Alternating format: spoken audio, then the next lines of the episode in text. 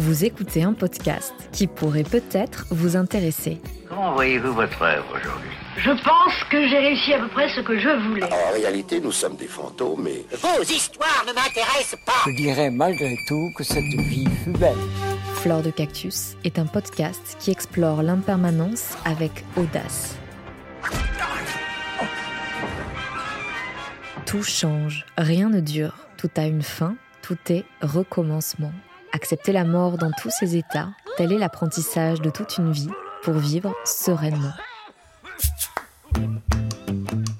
Je vous présente la deuxième saison de Fleur de Cactus. Je suis Susanna Darcambel, créatrice de ce podcast, et je vous souhaite une très belle écoute. Mais avant, je vous propose d'écouter ce petit prélude.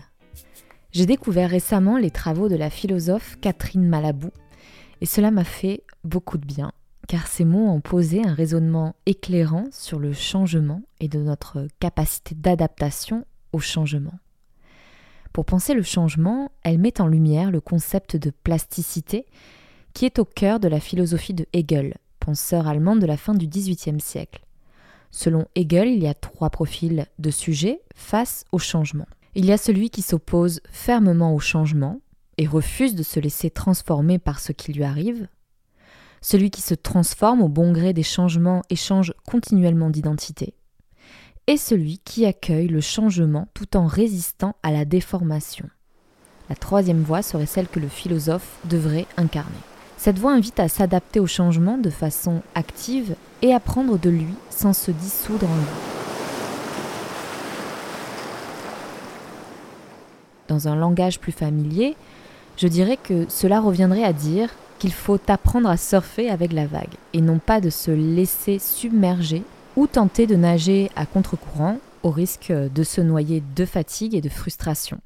J'aime ce concept de plasticité qui est un terme que Hegel a emprunté au champ lexical des arts plastiques, car ce concept est récréatif et nous invite à recevoir les changements comme une opportunité de découvrir une perspective jusque-là jamais explorée. Selon la philosophe Catherine Malabou, devenir plastique, c'est aussi plastifier le regard de l'autre, ou du moins tenter de le faire. Notre métamorphose ne peut avoir lieu que si l'autre est affecté par cette métamorphose et résonne avec elle, danse avec elle et l'accepte. S'il n'y a pas coplasticité, comme elle dit, il y a rupture. Ma rencontre avec Vaimalama m'a évoqué cette capacité que l'on a de changer, mais aussi le duel que nous pouvons parfois entreprendre avec l'autre pour le convaincre des bienfaits de nos propres métamorphoses. Je vous invite à écouter son meilleur et son pire souvenir, en tout cas ceux qu'elle a choisi de raconter pour nous, et je vous souhaite une très belle écoute. Je reçois aujourd'hui Vaimalama Chavez. Je suis absolument ravie que tu aies accepté cette invitation. Bienvenue dans le podcast Fleur de Cactus. Bonjour Susanna. On dit Susanna ou Susanna? Ah, Tu peux dire Susanna, Susanna. Il y a plein de manières de dire. C'est un plaisir d'être avec toi aujourd'hui. Merci beaucoup de m'avoir invité sur ton podcast. Oh, c'est adorable, merci à toi. Ton nom, magnifique par ailleurs, je tiens à le dire, fait maintenant partie du paysage médiatique français. Tu as été élue Miss Tahiti en 2018, puis en 2019 Miss France. Tu t'es lancée depuis quelques années dans une carrière musicale. Tu rentres euh, d'une tournée à travers la France que tu as faite en van. Tu chantes parfois en langue vernaculaire tahitienne, dite maoi. Je pense que je prononce bien. Presque, presque. En fait, nous, on prononce le H. Du coup, ça fait Maori. Ah, d'accord. Donc en langue Maori. Et je vais rentrer dans le vif du sujet tout de suite. Comment cette langue t'a-t-elle accompagnée durant ton enfance? Eh bien, pas des masses, parce qu'en réalité, euh, dans les années 1800, lorsque la Polynésie est devenue française, et pour allier la Polynésie à la France et, euh, et générer peut-être un esprit plus patriotique, tout ce qui relève de la culture polynésienne a été proscrit. C'est ainsi qu'on a vu disparaître euh, la culture polynésienne dans les écoles ou dans le quotidien des gens, les danses traditionnelles, les tatouages, tout ça a été considéré comme un peu des voyous et du coup, on n'avait plus trop le droit euh, de pratiquer sa culture. Et c'est que euh, tout récemment, qu'au fur et à mesure, les générations nouvelles se réapproprient euh, notre histoire et qu'on reprend au fur et à mesure, ben, on réapprend à parler tahitien, on se remet à danser les danses traditionnelles ou, les tatouages traditionnels plutôt que ceux qu'on pourrait dire occidentaux. Pas du tout. Parce mais parce que justement, ce qui s'était passé, c'est que comme c'était interdit à l'école, nos grands-parents et arrière-grands-parents n'avaient pas le droit de le pratiquer. Et euh, c'est surtout dans les foyers qu'on le parle. Sauf que la culture polynésienne se transmet à l'oral. Ce faisant, en empêchant de continuer à parler tahitien entre, entre les, ben, nous, du coup, euh, les vieux ont été un petit peu isolés puisqu'ils ne parlaient pas français. Et euh, il y a eu beaucoup de notre héritage qui a été perdu au cours de ces années-là. Aujourd'hui, on apprend à parler tahitien, mais c'est pas encore suffisant parce que c'est pas tout à fait les mêmes mots et l'enclavement reste conséquent. Et d'ailleurs, si je me trompe pas, je crois que c'est euh, le peuple polynésien qui a choisi de s'auto-désigner dans les années 80 Mahoï. C'est le. Mahoï, ouais, je, je, sais pas, je sais pas du tout. Et euh, est-ce qu'il y a une chanson, un poème en particulier qui t'évoque cette culture? Oula, c'est la première fois qu'on me pose cette question. Non, je, je crois pas. Enfin, en tout cas, il y, a des chansons que j'aime beaucoup, mais pas qui m'évoquent la culture polynésienne. C'est euh, c'est pas quelque chose qui s'évoque, c'est plus quelque chose qui se ressent. Donc, euh, je serai toujours polynésienne, que je parle ou pas tahitien, mais c'est pas grave. tu vis désormais euh, à Paris depuis ton élection en tant que Miss France, donc en 2019. Quelle est ta Madeleine de Proust? La saveur, l'odeur, l'objet, ce quelque chose qui te renvoie à un moment particulier de ton enfance que tu as passé en l'occurrence à Tahiti il ne s'agirait pas d'un moment en particulier de mon enfance, mais puisque toute ma vie est à Tahiti, ce qui me ramène à la maison, c'est euh, un souvenir olfactif. C'est une fleur qui s'appelle la Tiare Tahiti, qui est, euh, qui est une fleur très très odorante, qui sent très très bon. Et si un jour tu as la chance de partir en Polynésie avec Air Tahiti Nui, bah, il t'offre cette fleur lorsque tu rentres dans l'avion et tout de suite tu es dans une immersion olfactive et, euh, visuelle puisque du coup euh, il y a les couleurs de la Polynésie, il y a les, uniformes avec les couleurs de la Polynésie également, ils mettent de la musique bah, dans les toilettes. Du coup c'est cool aussi, plus la fleur, plus le jus d'ananas qu'on te sert à bord, c'est beaucoup de choses qui nous ramènent à la maison. Et euh, quel type euh, d'enfance tu as eu? En Polynésie Comment J'imagine c'est c'est pas du tout la même chose qu'en France. Déjà l'univers, le paysage. Alors je pourrais pas parler de la métropole, mais mon enfance fut euh, extrêmement insouciante, innocente. Nous, on est très proche de la nature, donc on, on, suit le rythme du soleil. Le soleil se lève, on se lève. À la base, il fallait qu'on aille faire, euh, qu'on aille euh, ratisser, euh, ratisser les feuilles dans la cour. On a, nous, on dit paraolepau, donc c'est euh, c'est passer euh, passer le râteau dans toute la cour tous les matins, c'est le rituel. Et puis après on peut aller à l'école. Et puis après euh, quand on revient de l'école, on va jouer avec les copains dans le quartier, on va jouer au foot ou, ou, on va grimper dans les arbres, on va dans la cabane, on va jouer à vous appelez ça le loup, nous on appelle ça préfet.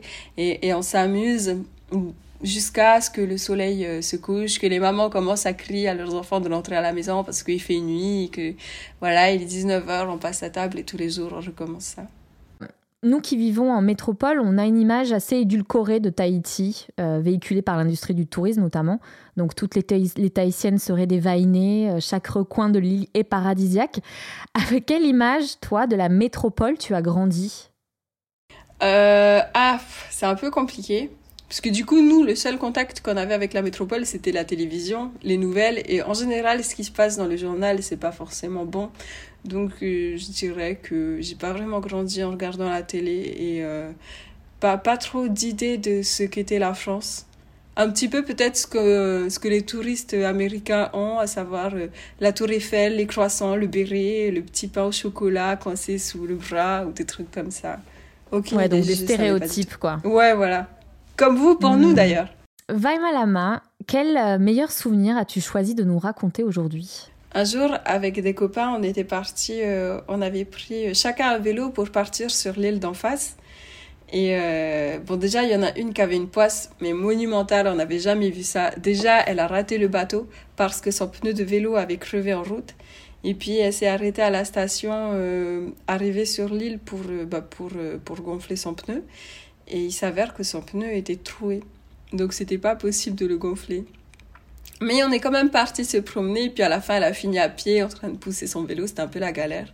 Et, euh, et puis à un moment, on n'en pouvait plus de l'attendre et tout, on s'est posé à la mer. Et là, on est juste parti se baigner. Et ça faisait longtemps que j'avais pas eu juste un moment où, euh, où je me sentais bien avec des gens que j'aime, sans, sans pression, sans, euh, sans attente ou quoi que ce soit, juste pour vivre l'instant.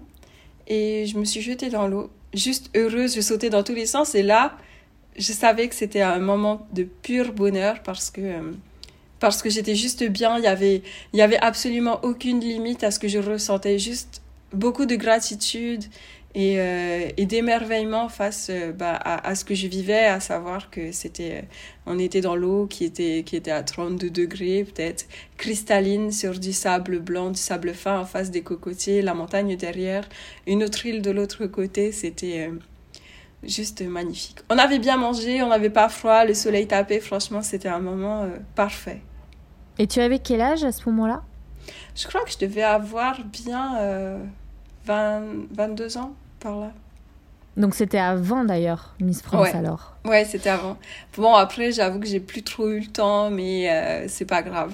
C'est pas grave, je le reprendrai. À un moment, je, je sais que je pourrais en revivre des comme ça. Il faut juste, euh, il faut juste se bloquer un moment bonheur dans son quotidien parce que sinon, on court après tout et n'importe quoi et on prend pas le temps d'apprécier ce qui se passe vraiment.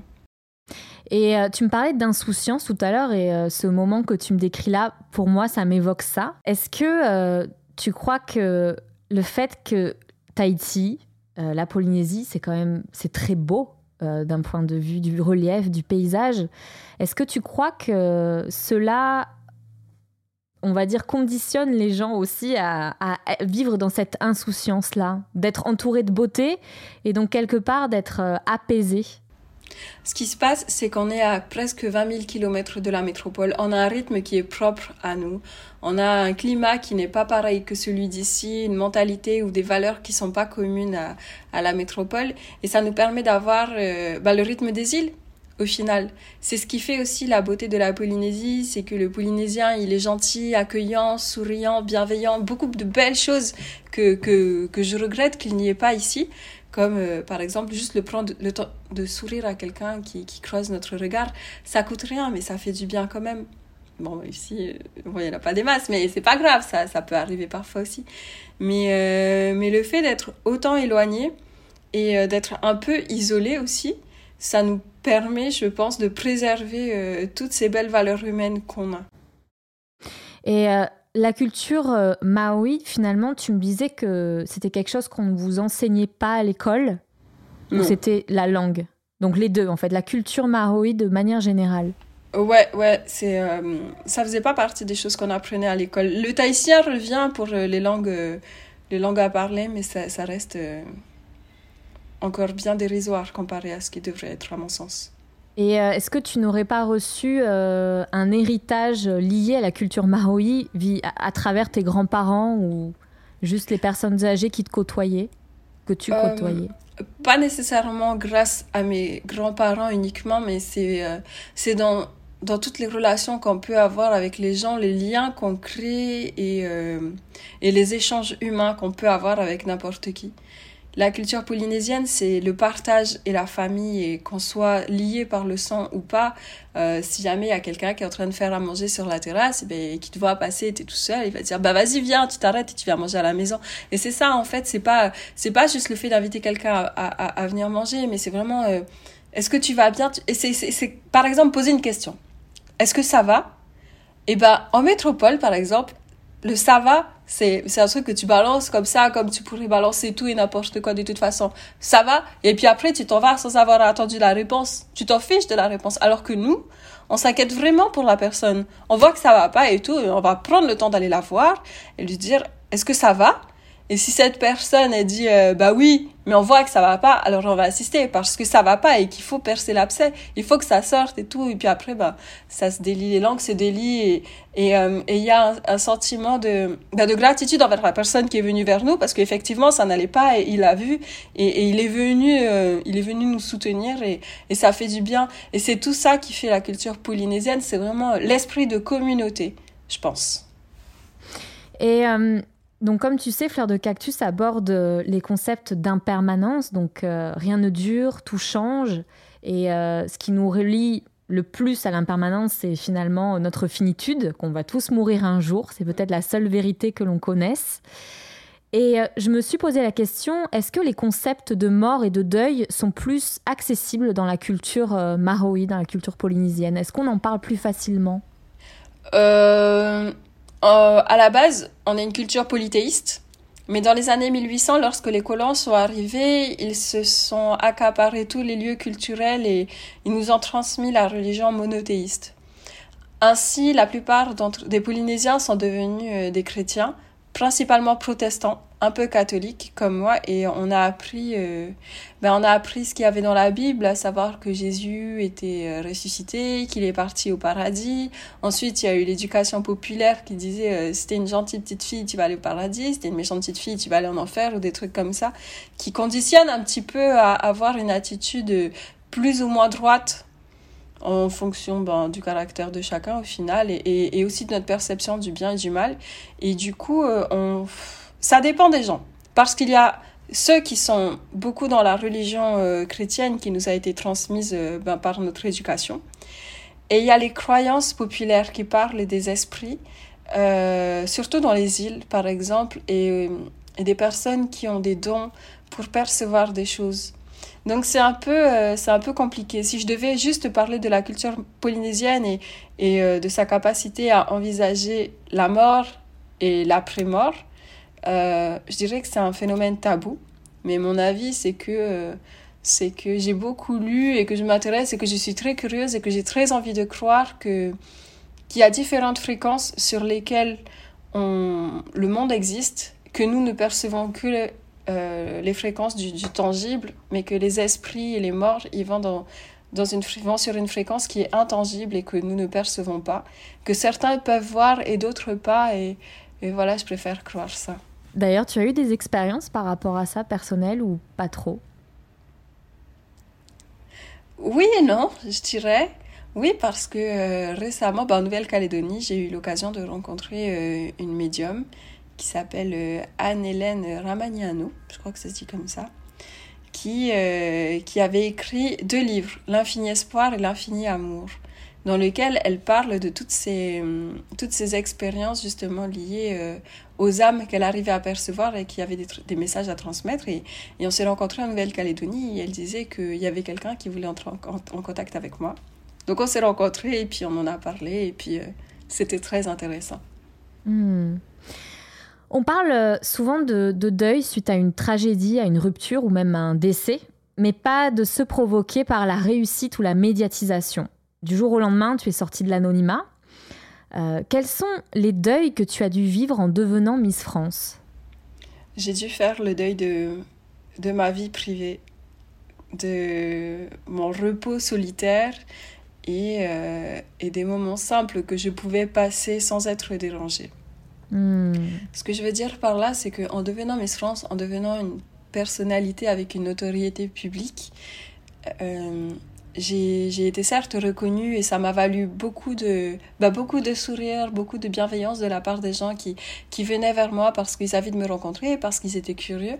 Mais d'un côté, aujourd'hui, par exemple, euh, je suis allée manger au restaurant et, euh, et pendant que j'étais en train de manger, il y a une dame qui est venue me demander une photo. Voilà, ben, c'est pas le moment. Mais euh, c'est pas. Euh, on peut pas envoyer les gens bouler comme ça, ça se fait pas. Donc euh, on prend sur soi et, et, et, on fait ce qui est demandé. Sauf que des fois, c'est une personne et que des fois, c'en est beaucoup plus. Et, et physiquement, c'est pas si épuisant que ça. Hein. Franchement, on est mhm. capable de faire des marathons. Humainement, c'est faisable. Mais psychologiquement, à la fin d'une journée où on a eu beaucoup d'échanges au niveau de l'énergie, ben on, est, on est épuisé et, et on n'en peut plus. Mais tu vois, euh, tout à l'heure, tu me parlais de cette insouciance-là. euh, Enfin, c'est moi qui l'ai interprété comme ça, mais je crois que tu, tu as confirmé ça. C'est que ce, ce meilleur souvenir que tu m'as raconté, où tu étais dans l'eau avec tes amis, c'était juste avant d'être dans Miss France. Et tu étais entouré de, ce paysage magnifique et c'était juste un moment simple. Finalement, ce... est-ce que rétrospectivement, est-ce que c'est pas ces moments-là qui sont devenus meilleurs après avoir été sélectionné comme Miss France et d'être euh, jeté dans, dans cette arène médiatique? Ah si. Chaque instant que je peux passer euh, avec mes amis ou même avec moi toute seule, hein, sans être euh, sans être interpellée ou, ou quoi que ce soit, juste celui où je peux exister pleinement sans, sans me prendre la tête à me demander ah est-ce que je dois me cacher? Parce que du coup souvent c'est ça genre on est obligé de baisser les yeux pour éviter les eye contact et, et que les personnes mhm. nous reconnaissent et ben bah ouais finalement c'est ces moments là les, que, que je préfère au final Hmm. Ouais, il y a une sorte de peut-être de censure aussi que tu dois t'imposer. Tu, je sais pas dans quelle mesure. euh, après, en tant que Miss, euh, on peut pas parler de tout, j'imagine. On a certaines règles à suivre. Est-ce que c'est quelque chose qui finalement euh, aurait pu conditionner après ta, ta manière d'être? Et du coup dans le mauvais Hmm. sens? Non, parce que, euh, parce que je suis polynésienne et ça, je le revendiquerai jusqu'à ma mort. Et en fait, il y a des choses qui sont bien, comme par exemple, euh, voilà, quand, on est joyeux, on partage énormément. Et puis, il y a des choses qui sont moins bien parce que du coup, euh, quand ça va pas, et ben, on va le partager aussi. Et si j'ai quelque chose à dire, que ça plaise ou pas, et ben, je vais le dire. Mais le fait d'être Miss France m'a permis de trouver la forme pour faire partager le fond et, euh, ça va beaucoup mieux. Mais je ne garde rien pour moi, j'ai besoin de, de m'exprimer parce que sinon, euh, c'est c'est soit je parle, soit je me ferme pour contenir ce qu'il y a en moi et il vaut mieux que je parle parce que sinon j'envoie bouler tout le monde. Donc, euh, donc euh, voilà. En tant que femme qui a été hissée au rang de symbole de beauté, comment vis-tu l'impermanence? As-tu peur de voir euh, faner ton reflet dans le miroir? Non, parce que euh, en fait, j'adore lire. Et du coup, j'ai appris énormément par ailleurs. Il y a des expériences de vie qui ont fait que j'ai été obligée de grandir également. Par exemple, quand j'avais 8 ans, j'ai perdu mon grand-père. Mais voilà, j'avais 8 ans, j'étais une petite fille et je sais que plus on vieillit plus on a de chances de mourir. Mais chaque jour qui passe nous rapproche de toute façon de la mort. Ensuite, pendant que j'étais Miss France, le frère de mon papa est mort. Il est mort d'un cancer euh, des poumons et c'était fulgurant. Euh, en février, j'avais non, en janvier, j'avais contacté ma cousine pour essayer d'organiser une surprise et tout. Et puis euh, pour toute la famille et elle me dit ben je peux t'appeler. Je dis oh c'est bizarre. Bon ok appelle-moi et tout. Et puis elle me dit voilà papa il a un cancer. Je dis ok bon ok. Et puis en février j'ai eu la chance d'aller le voir et lorsque je suis revenue au mois de mars il était mort. Et il n'était pas vieux, il avait, il avait juste 50 ans. C'était, il avait encore tellement de choses à vivre, tellement de choses à vivre. Et je me suis dit, eh ben en fait, il n'y a pas d'âge pour mourir parce que lui, il est mort à 50 ans. Mais euh, il y a des endroits dans le monde où les enfants meurent de faim et ils n'avaient pas deux ans.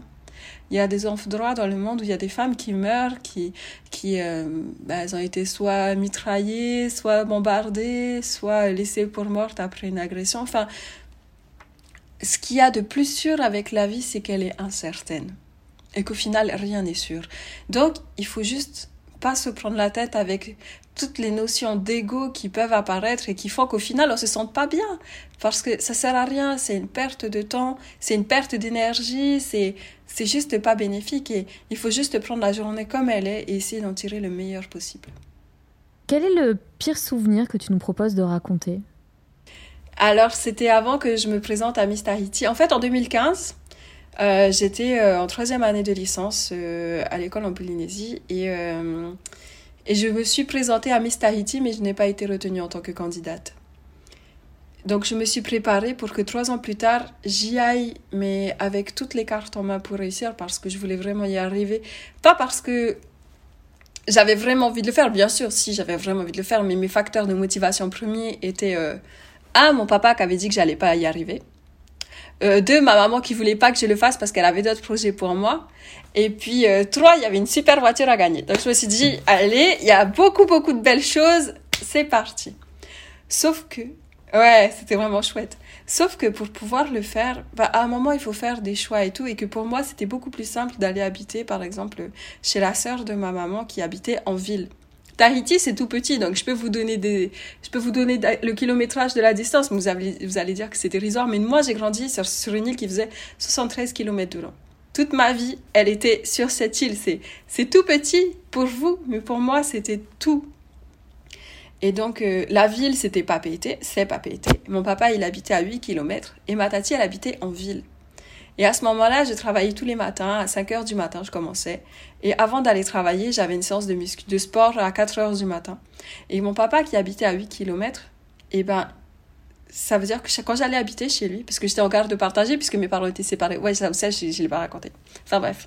Mon papa qui habitait à 8 km, et ben, ça me faisait, euh, ça me faisait faire des allers-retours de 16 km tous les jours, et c'est quand même conséquent au final. Parce qu'on n'a pas, on n'a pas des grandes autoroutes, et surtout pas sur la côte est, là où il était. Donc on se tape tout le littoral, ce qui est très bien, parce que c'est magnifique. Mais tous les jours, ça fait un peu long. Donc je lui ai dit, je vais aller habiter là-bas. Et il m'a dit non.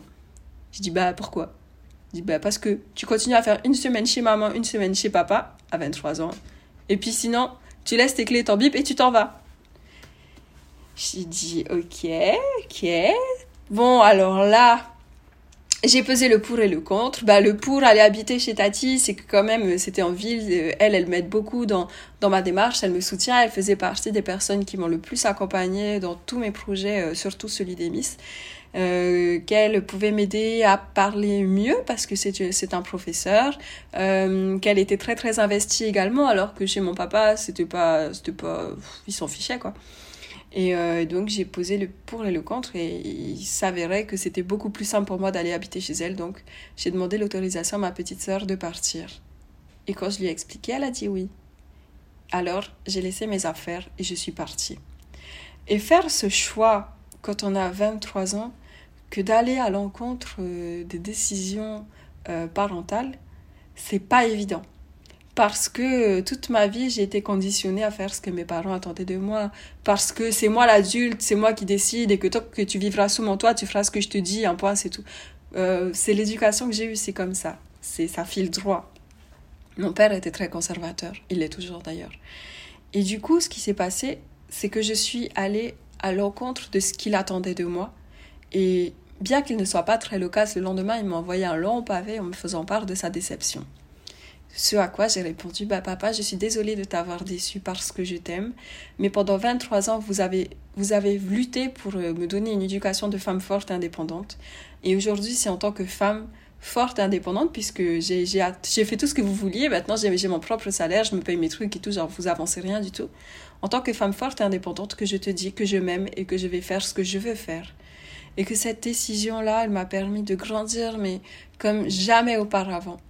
Alors bien sûr, ça m'a fait pleurer et que nos relations se sont beaucoup euh, effilochées suite à ça, mais euh, je suis très fière d'avoir pris cette décision, d'avoir tenu tête à mon père et à ma mère également, même si euh, c'était pas aussi frontal comme bataille, et, et d'en être aujourd'hui ici.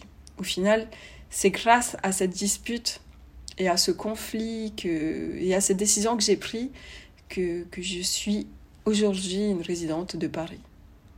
Mais euh, c'est que en fait, ouais, c'est une sorte de, de petite rébellion euh, euh, face aux gens qu'on aime. Donc, on a toujours peur de, de, les décevoir, on a peur de ne plus être aimé, mm. et, et, on a peur de, bah, de devenir une autre personne. On laisse la petite fille pour euh, devenir euh, la femme en devenir. Et c'est toujours euh, se jeter dans l'inconnu. Et il faut faire preuve de beaucoup de courage, je crois, pour le faire. C'est pas donné à tout le monde. Je suis tout à fait d'accord. Et, et oui, c'était pas facile, mais au final, c'était la meilleure décision que j'ai pu prendre, peut-être même la meilleure décision de toute ma vie. Aujourd'hui que tu n'es plus Miss France, comment construis-tu ton identité après Miss France? C'est une question qui est vraiment difficile mais tellement pertinente en même temps. Le fait d'avoir été Miss France et catégorisée en tant que telle m'empêche aujourd'hui de me développer comme peu importe ce que je veux faire parce que je suis dans la case Miss France. Et le fait est que je ne suis pas que Miss France parce qu'avant tout j'étais polynésienne, ensuite je suis devenue Miss Tahiti, puis j'ai été Miss France et aujourd'hui je ne suis plus Miss France. Mais on me ramène toujours à ça. Aujourd'hui je suis chanteuse et j'essaye de me développer dans ce sens.